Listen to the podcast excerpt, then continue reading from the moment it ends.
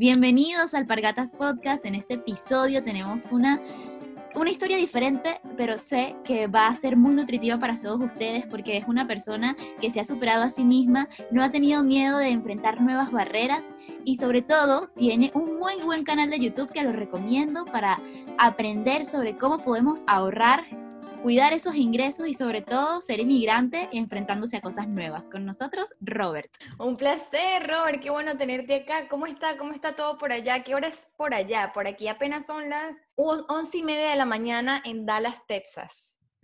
No, aquí son las seis y media, es oscuro, así que no, ya veo que por ahí atrás tienes más luz que yo, pero sí, sí, Está oscuro. Ayer nevó un poquitito de nada, así que bueno. Muy bien, eh, para conocerte un poco más, Robert, preguntas rápidas. ¿Dónde te encuentras ahora? Estoy en Múnich, Alemania, sureste.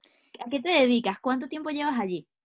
Eh, llevo ahora ya casi 10 meses, em, o sea, desde febrero de, este año, y me dedico, bueno, trabajo en recursos humanos eh, como coordinador, o sea, nada así súper top, pero sí, en recursos humanos.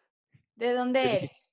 Yo, yo soy de España, de cerca de Barcelona. Vengo de un pueblo que está así un poco más al norte, cerca de Gerona. Bueno, no sé si Ivana quizá lo conocerá mejor, ¿no? Porque está por la zona, pero sí, eh, vengo de ahí y pues nada, hace eso, 10 meses, pues decidí venir hacia aquí a Alemania. ¿Qué te hizo tomar esa decisión? ¿Por qué de Barcelona a Múnich? Bueno, a ver, fueron muchas cosas y ya así como para dar un poco de background de toda la historia y todo, em, ya desde antes de empezar la universidad me fui un verano a Inglaterra a trabajar y estuve trabajando ahí nada, tres meses y luego hice lo mismo yendo a Francia, eh, también porque evidentemente el inglés es súper importante hoy en día, ¿no?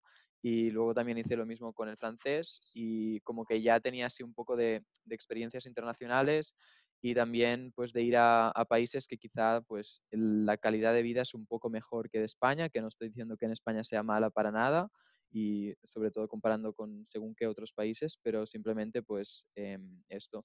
Y luego el hecho de venir aquí a Múnich, pues también estuve estudiando alemán y pues claro, también la idea es que cuando estás estudiando algún idioma, pues si vas al país, pues como que mucho mejor, ¿no? Para aprenderlo y para realmente integrarlo, porque muchas veces, no sé si os ha pasado, pero estudias algo así como teórico en la escuela y tal, y luego eh, no, lo hablas durante dos años y es que lo pierdes completamente. Es lo que pues no se practica se olvida. Como ya sabréis, no sé si sabéis, pero claro, en Alemania, por ejemplo, se gana mejor que, que en España, o lo mismo pasa en Inglaterra o en Francia, que por ejemplo las condiciones son un poco mejores. así que ya de entrada, como que hay diferentes motivadores, ¿no? No es solamente el idioma. Em, por ejemplo, o sea, ahora ya no tengo intención de moverme mucho más, la verdad. O sea, aquí estoy muy bien, así que em, no tengo intención de, de, ir. Me encanta viajar y tal, pero pero también todo el proceso de, irte a un nuevo país y tener que hacer todos los procesos, pues claro, es un poco, bueno, como ya sabréis vosotros también, ¿no? Eh, lleva bastante tiempo y todo, así que em, también como que consume un poco y ya cuando estás bien, no, como que tampoco siento la necesidad ahora mismo de, irme a otros sitios, así que, em, bueno, esta es la situación. Un poco.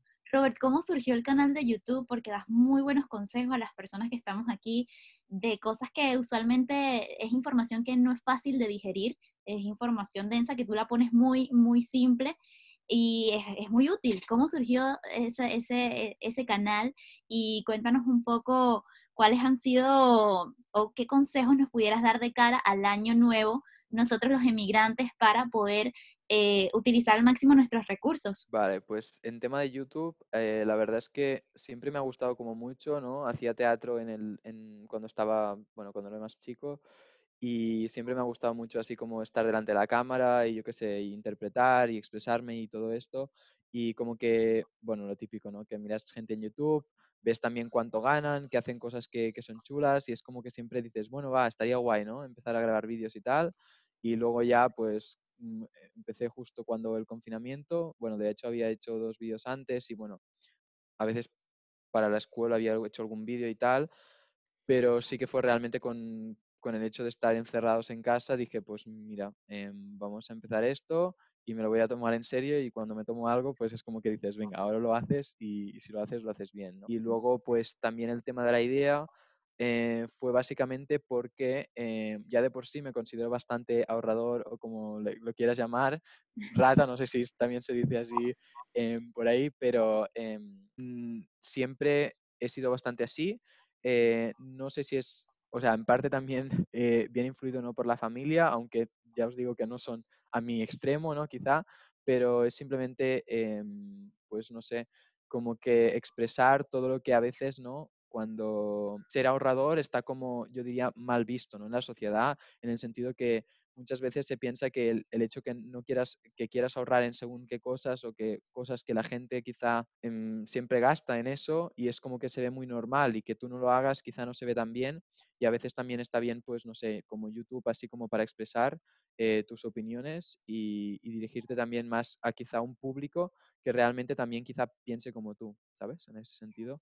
Y bueno, como decías también, pues a veces intentar ayudar un poco y como que dar ese chip, porque a veces hay cosas que, que digo que, bueno, no sé si has mirado algunos vídeos que para mí, por ejemplo, son muy obvias, pero luego ves, ves, a gente a tu alrededor que quizás no son tan obvias y que, o sea, no lo ven y, quizá pues el hecho de ver ese vídeo pues dicen, ah, wow, genial, quizá puedo eh, hacer esto, ¿no? Tal cual, es así, porque vivir el día a día ya de por sí es un status quo que mucha gente, es la realidad de muchas personas, ¿no? Pero también yo creo que eh, lo que tú mencionas de ahorrar, ¿no? Siempre teniendo una meta en la cabeza, o sea, ¿por qué estoy haciendo esto? ¿Por qué estoy ahorrando? No es que me voy a comer un cable como decimos en Latinoamérica, es, es decir, ahorrar con sufrimiento que no es la ideal, no es lo que tú expones en tus videos, pero a veces también sucede que no se ha inculcado eso de ahorrar incluso, bueno, las finanzas que no se dan en el colegio, tú te quedas como que, pero ¿por qué? Si es algo tan básico que deberían darnos. Buen turno, buen punto. ¿Y, ¿Y, de dónde sacaste o de dónde has encontrado todo este tipo de conocimientos o tips? ¿Ha sido una experiencia propia? ¿Has tratado de investigar un poco más? ¿Te has asesorado con personas? Cuéntame de dónde sale la información. Pues a ver, es que es muy, muy diverso y depende mucho del tema, pero normalmente simplemente, pues yo qué sé, em, como no sé si os hacéis vosotros también, pero como que empiezas a hacer una lista de todas las cosas que quizá un día estás paseando y dices, ah, mira, esto que estoy haciendo, o yo qué sé, vas al súper y dices, ah, mira, esto puedo hacer un vídeo, ¿no? Y luego te lo, te lo apuntas. A ver, muchas de las cosas que, que digo simplemente son de mi experiencia, de cosas simplemente comparto, pues cosas que yo he hecho o cómo me he ahorrado haciendo esto Em, porque simplemente estoy, o sea, no pretendo aconsejar a nadie porque tampoco, eh, bueno, cada, cada uno ¿no? decide cómo se gasta su dinero, pero simplemente trato de, exponer pues em, lo que yo hago y pues mira, si, si ayuda a la gente, pues mejor, ¿no? Tal cual, es así.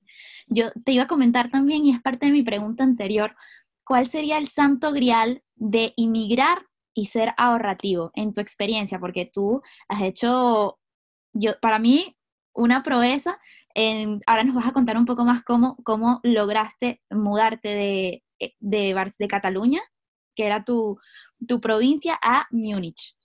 Y hacerlo de una manera eficiente, económica. ¿Qué consejos le das a las personas que, que también quieren ahorrar, emigrar y ahorrar? A ver, eh, a veces eh, es difícil, ¿no? Porque cuando emigras, pues ya tienes que contar que te vas a gastar mucho, mucho dinero, pues en moverte, eh, también, bueno, son cosas que también comento en alguno de los vídeos, ¿no? Pero claro, em, no, o sea, no vienes con las mismas, em, o sea, no tienes las mismas oportunidades muchas veces que otra persona que ya está aquí, ya sea por el tema del idioma o simplemente porque como estás emigrando y quizá no tienes un trabajo pues fijo o lo que sea, pues también hay barreras, ¿no? En este sentido que no, no, no es que, por ejemplo, cuando buscas piso, pues eh, puedas escoger entre, yo qué sé, muchísimos, sino que a veces, pues, en, por ejemplo, aquí en Múnich, eh, simplemente así un, un, poco más específico, está súper mal el tema de, los pisos y realmente es súper difícil. Entonces, em, en un mercado en el que hay ya muy poca oferta de pisos,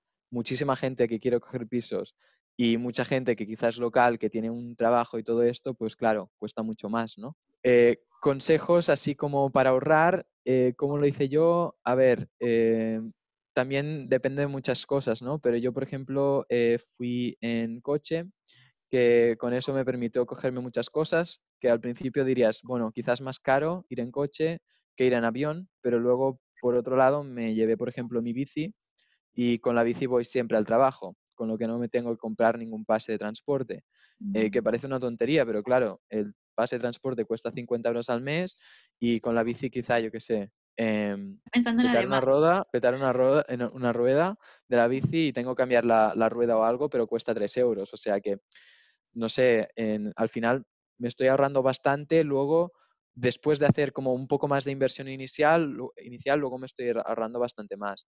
Y luego, después también de- del tema del piso, pues ahora ya viéndolo un poco más con perspectiva, eh, bueno, siempre creo que es importante tantear un poco y especialmente aunque estés fuera del, o sea, aunque lo busques por internet, muchas veces pues como que no es lo mismo, ¿no? Que estar directamente allí.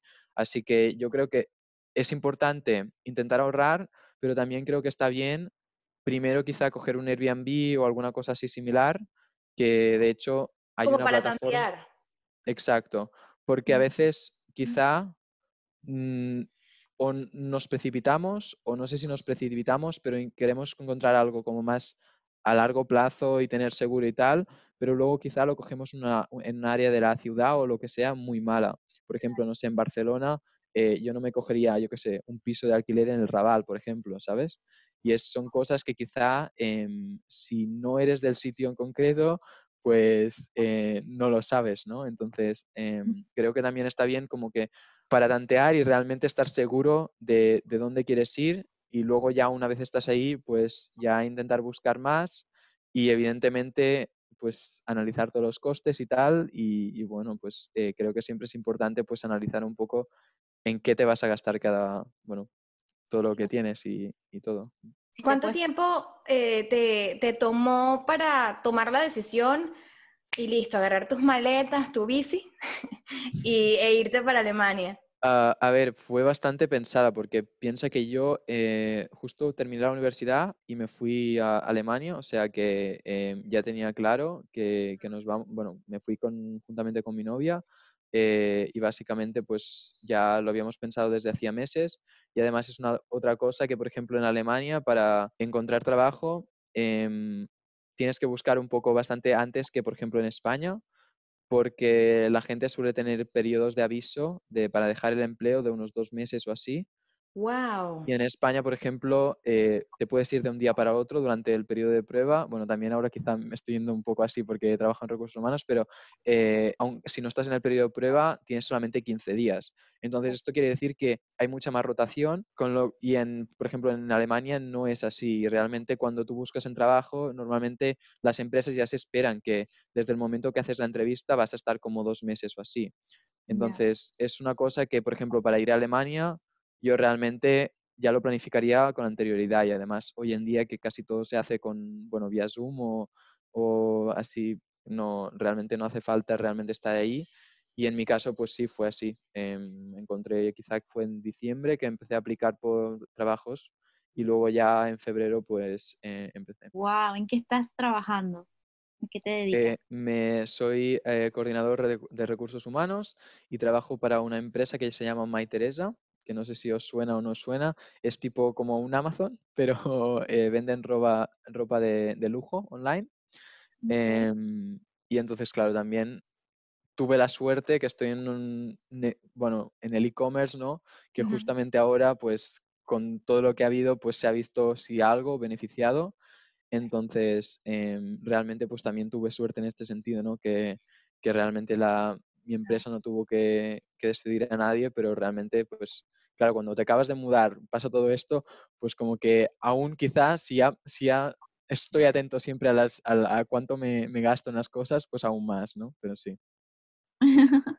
¿Cómo llegaste hasta allí?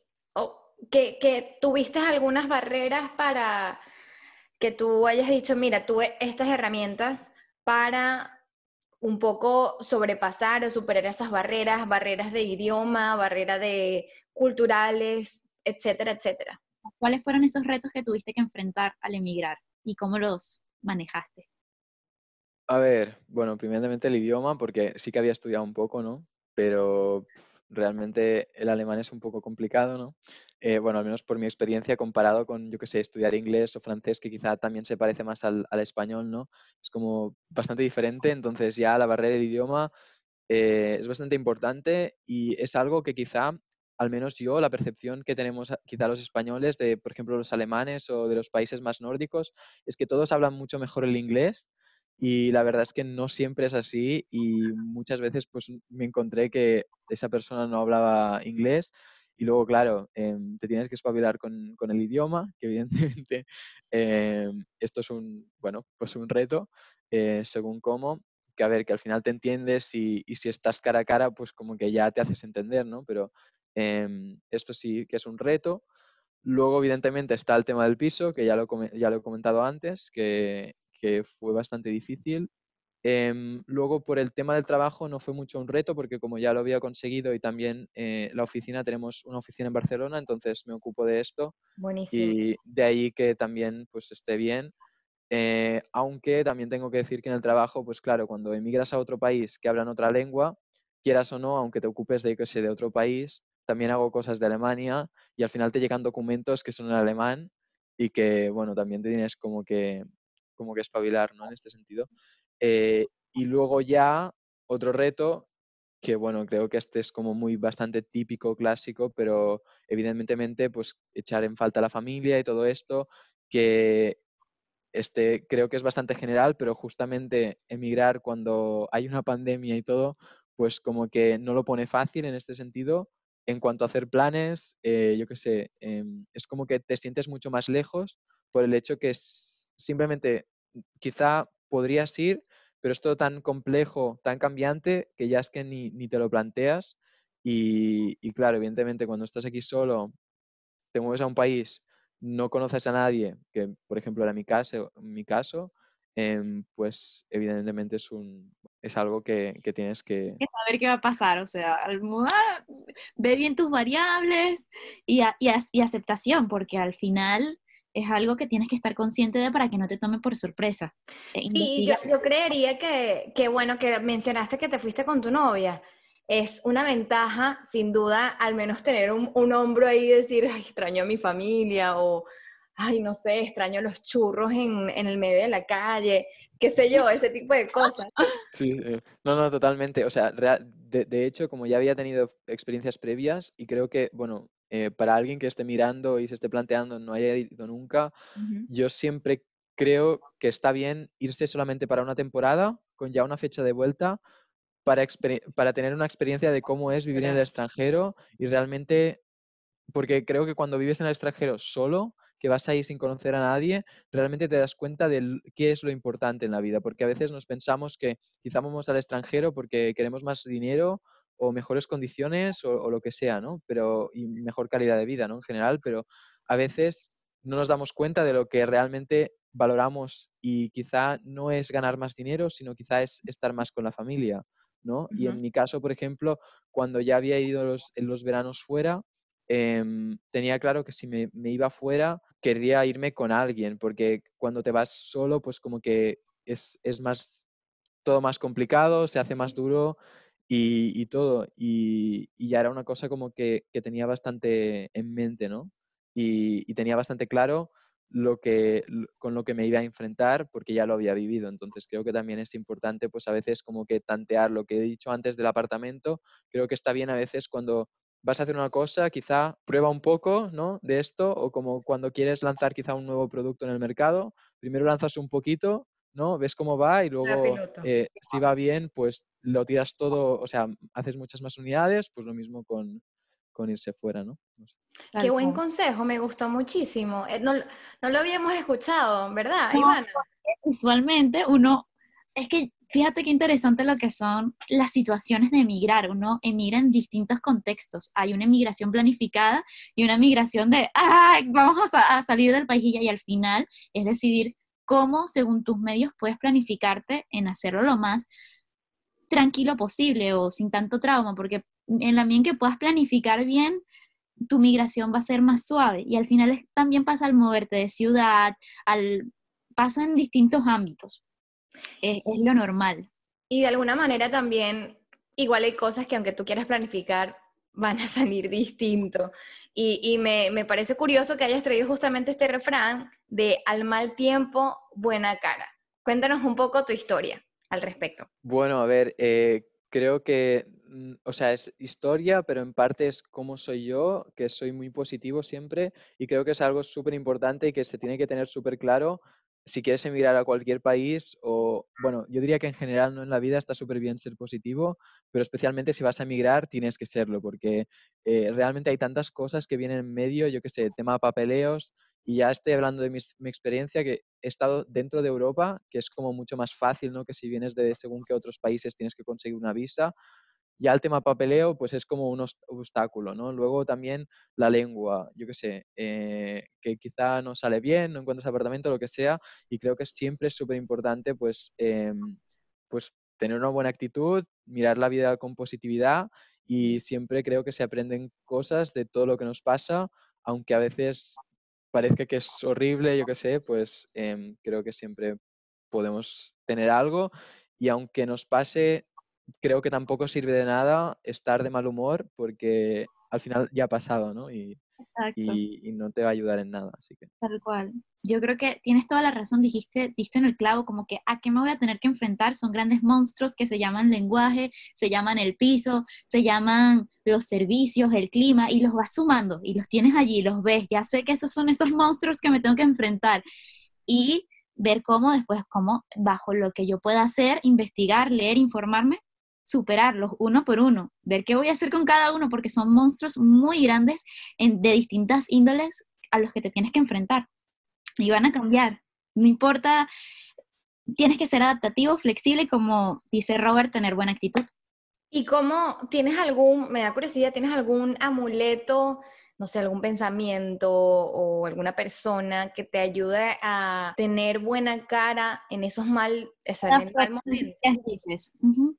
Vale, yo creo que a mí, no sé, no sé si amuleto, amuleto, pero yo siempre, y creo que en general la gente, bueno, si emigras y dejas lo que tienes es para ir a algo mejor, ¿no? Y entonces en mi caso, por ejemplo, em, tengo como muy claro que, o sea, mi objetivo es eh, poderme retirar lo antes posible, o sea, no tener que trabajar. Que también quizá esto suena así de entrada como mal y tampoco no quiere decir ¿eh? que no quiera trabajar ni nada ahora mismo, simplemente creo que está bien tener objetivos, ¿no? Y luego ya cuando llegas ahí dices, bueno, quizá pues ya me gusta ¿no? lo que estoy haciendo, pero eh, pues no sé, este, el tema de, del dinero y todo, em, para mí es, es un motivador y, y pensar que voy a tener un mejor futuro y a veces el hecho de emigrar tampoco tiene que ser para siempre, ¿no? Quiero decir que si no estás bien realmente y luego puedes volver a tu, a tu mm, país de origen y al menos por mi experiencia, por ejemplo, si ahora, quizá no ahora, ahora, pero si dentro de cinco años vuelvo a España, eh, voy a tener muchas mejores oportunidades. Habiendo trabajado en Alemania, después también no entra aquí qué tipo de trabajo tienes, ¿no? Yo sé que tengo mucha suerte, que he encontrado algo de lo mío y estoy trabajando en otro país, luego quizá puedo volver a España y tener un salario más elevado que quizá la media o lo que sea, ¿no? Entonces a veces, em, no sé, yo lo veo como para ir a un bien mejor, aunque siempre es importante evidentemente disfrutar de lo que tienes. Em, entonces, no sé, para mí quizá ha sido más fácil porque ya he ido, como he dicho antes, en veranos fuera y todo esto. Entonces, en ese sentido, sabía lo que me enfrentaba y cuando ya sabes a lo que te enfrentas, es como que ya no te o no te pilla tan desprevenido o yo qué sé, ya sabes, ¿no? ya has vivido esta situación, entonces, no sé, como que te lo tomas mejor y el positivismo que estaba diciendo antes que creo que es súper importante. A ver, cuéntanos, el 100% de tu tiempo, ¿cuál, ¿cuál, es el día a día de, tuyo como inmigrante allí en Múnich? El, ¿El tiempo lo dedicas a tu canal de YouTube, a trabajar? ¿Tienes algunos otros proyectos? ¿Cuáles son esas metas que te esperan? A ver, em, yo quizá no soy el mejor ejemplo, ¿no? De un inmigrante que se integra y todo esto, em, aunque sí que quizá me había integrado más en los, en los veranos que había estado fuera. No sé si te diría que quizás porque fui con mi pareja o lo que sea, pero en ese sentido mi día a día es ir a trabajar y luego estar en el YouTube. Y básicamente es por esto, porque estoy como muy centrado ¿no? en, el futuro que quiero y, y, que, bueno, evidentemente, como ya sabemos todos, ¿no? Se puede hacer mucho dinero en YouTube. No quiere decir que, que aspire a ganar mucho dinero, pero bueno, si dentro, yo que sé, de un año o así, haciendo algo que me gusta, puedo ganar algo más de dinero, ¿no? Y ayudarme, pues, quizá a, a poder jubilarme, ¿no? Antes, pues, pues mejor que mejor, ¿no? Eso está interesante para un video de YouTube, como cómo jubilarte, cómo ponerte metas de jubilación. ¿Cómo sacar este cálculo? ¿Qué hacer? Vamos. Sí, cuéntanos, me, da mucha curiosidad porque yo también he pensado mucho en el retiro. O sea, soy muy movida por eso también, este, porque sí me gusta mucho trabajar, a pesar de que soy muy trabajadora, también me encanta disfrutar. Para mí debería haber seis meses de trabajo y seis meses de descanso. Este, sí, me parece espectacular porque hay tantas cosas por conocer que te limita cuando estás trabajando en un horario y tienes que cumplir ese tipo de cosas. ¿Cuál es tu plan de retiro? ¿En qué, qué, estás haciendo ahorita para y cómo te quieres ver en tu retiro? ¿A qué edad más o menos te quieres retirar? O sea, idealmente entre los 35 y los 40, porque ahora mismo tengo 21, entonces aún me queda tiempo y evidentemente pues eh, con lo ahorrador que soy en general ya y, y también invierto, como también hablo en el canal de YouTube, eh, pues también espero obtener pues, rendimientos de las inversiones y tal. entonces, yo te diría que sobre la idea es sobre los 35 o 40 años. Y luego eh, es lo que estaba diciendo antes, que es como el objetivo que tengo. Luego lo que me gustaría pues es ir viajando y poder estar siempre haciendo lo que, yo que sé, viendo mundo, porque realmente he viajado bastante en mi vida, he tenido mucha suerte, que mis padres me han llevado a muchos sitios, pero realmente como que, que como no hay suficiente, ¿no? Mm, vas, yo qué sé, dos semanas, tres semanas y luego, yo qué sé, estás todo un año trabajando para luego volver a irte durante este pequeño periodo de tiempo. Total. Y, y realmente al final, o sea, todos trabajamos para poder vivir, ¿no? Pero luego a mí realmente lo que me gustaría pues es eso, pues ir viajando y todo. Y es seguro que luego hay un punto, ¿no? Que estás viajando tanto que dices, bueno, quizá quiero pararme un poco, ¿no? Sentarme, eh, pero luego creo que esto ya es como que ya, ya lo ves, ¿no? Cuando llegas ahí, pues ya dices, vale, va, ahora voy a plantearme la vida de esta manera, no sé. Muy, muy interesante porque es como un ejercicio de, de, de visión, de imaginación también, de ver cómo me gustaría y qué, qué pudiera estar pasando por mi mente en ese momento, porque si Puede, darse el escenario A, bueno, ¿cómo me sentiría y qué haría? Se puede dar el escenario B, ¿cómo me sentiría y qué haría? Y lo estás haciendo muy bien, te, estás preparando para, para eso. Y yo creo que ahorita nuestra generación, eh, muy que estamos entre Z millennial, em, me encanta cómo el plan de retiro lo hemos resignificado, o sea, le damos otro significado. El plan de retiro de nuestros padres era literalmente irse a una isla y estar ahí y nada más, no sé, estar pendiente de sus plantas, qué sé yo, salir a pasear. Pero para nosotros retirarse, creo, y dime, dime tú si tienes más bien otro concepto, es tener independencia financiera como para yo hacer lo que quiera cuando quiera. Y no significa dejar de trabajar, ¿no? Exacto, sí. O sea, para mí, o sea, lo has clavado, es exactamente esto. Simplemente es poder decidir realmente lo, qué es lo que quieres hacer eh, que como has dicho, no tiene por qué ser eh, trabajar, o sea, dejar de trabajar. Eh, simplemente creo que el hecho de tener libertad es lo que, como que lo que me gusta más, ¿no? Del tema. Y tampoco no estoy diciendo que, que quiera ser, o sea, quizá necesito llegar a ser a tener un millón para poder vivir de las inversiones o lo que sea, ¿no? Pero no, la idea no es tampoco por mi parte llegar a ser supermillonario o tener tanto dinero que me sobre, creo que, al menos desde mi punto de vista, quiero tener suficiente como para vivir una vida que al final la que llevo ahora mismo, por ejemplo, tampoco es muy compleja, pero es que tampoco no necesito tanto más, simplemente quizás sería viajar más, pero también viajo bastante barato, así que eh, realmente simplemente pues tener esta libertad, ¿no? De, de, poder ir y hacer lo que quieras con tu tiempo. Me encanta y estoy súper alineada. Este, ¿Algún consejo que nos quieras dar ya para finalizar eh, a las personas que quieren emigrar, em, que ya los, más o menos los has dicho, pero reúne en tres elementos, lo más importante, lo que más te ha funcionado. Positivismo, 100%, que ya sé que lo he dicho antes, esto es, es, es clave. Em, lo de tantear y realmente estar muy seguro que emigrar es lo que quieres hacer, porque eh, como ya habréis pasado todo, bueno, vosotras dos y yo también, o sea, no es fácil y creo que se tiene que tener muy, muy claro cuando quieres emigrar para después no, no tener sorpresas o no darte cuenta que estás ahí y luego quieres volver a casa porque, porque extraña, eh, o sea, echas de menos tu familia, lo que sea. Y luego en este punto puede ser que te hayas gastado mucho dinero para emigrar y todo esto y al final pues acabes, te acabe saliendo el tiro por la culata porque acabas perdiendo mucho más dinero del que inicialmente habías pensado ganar o, en calidad de vida o lo que sea.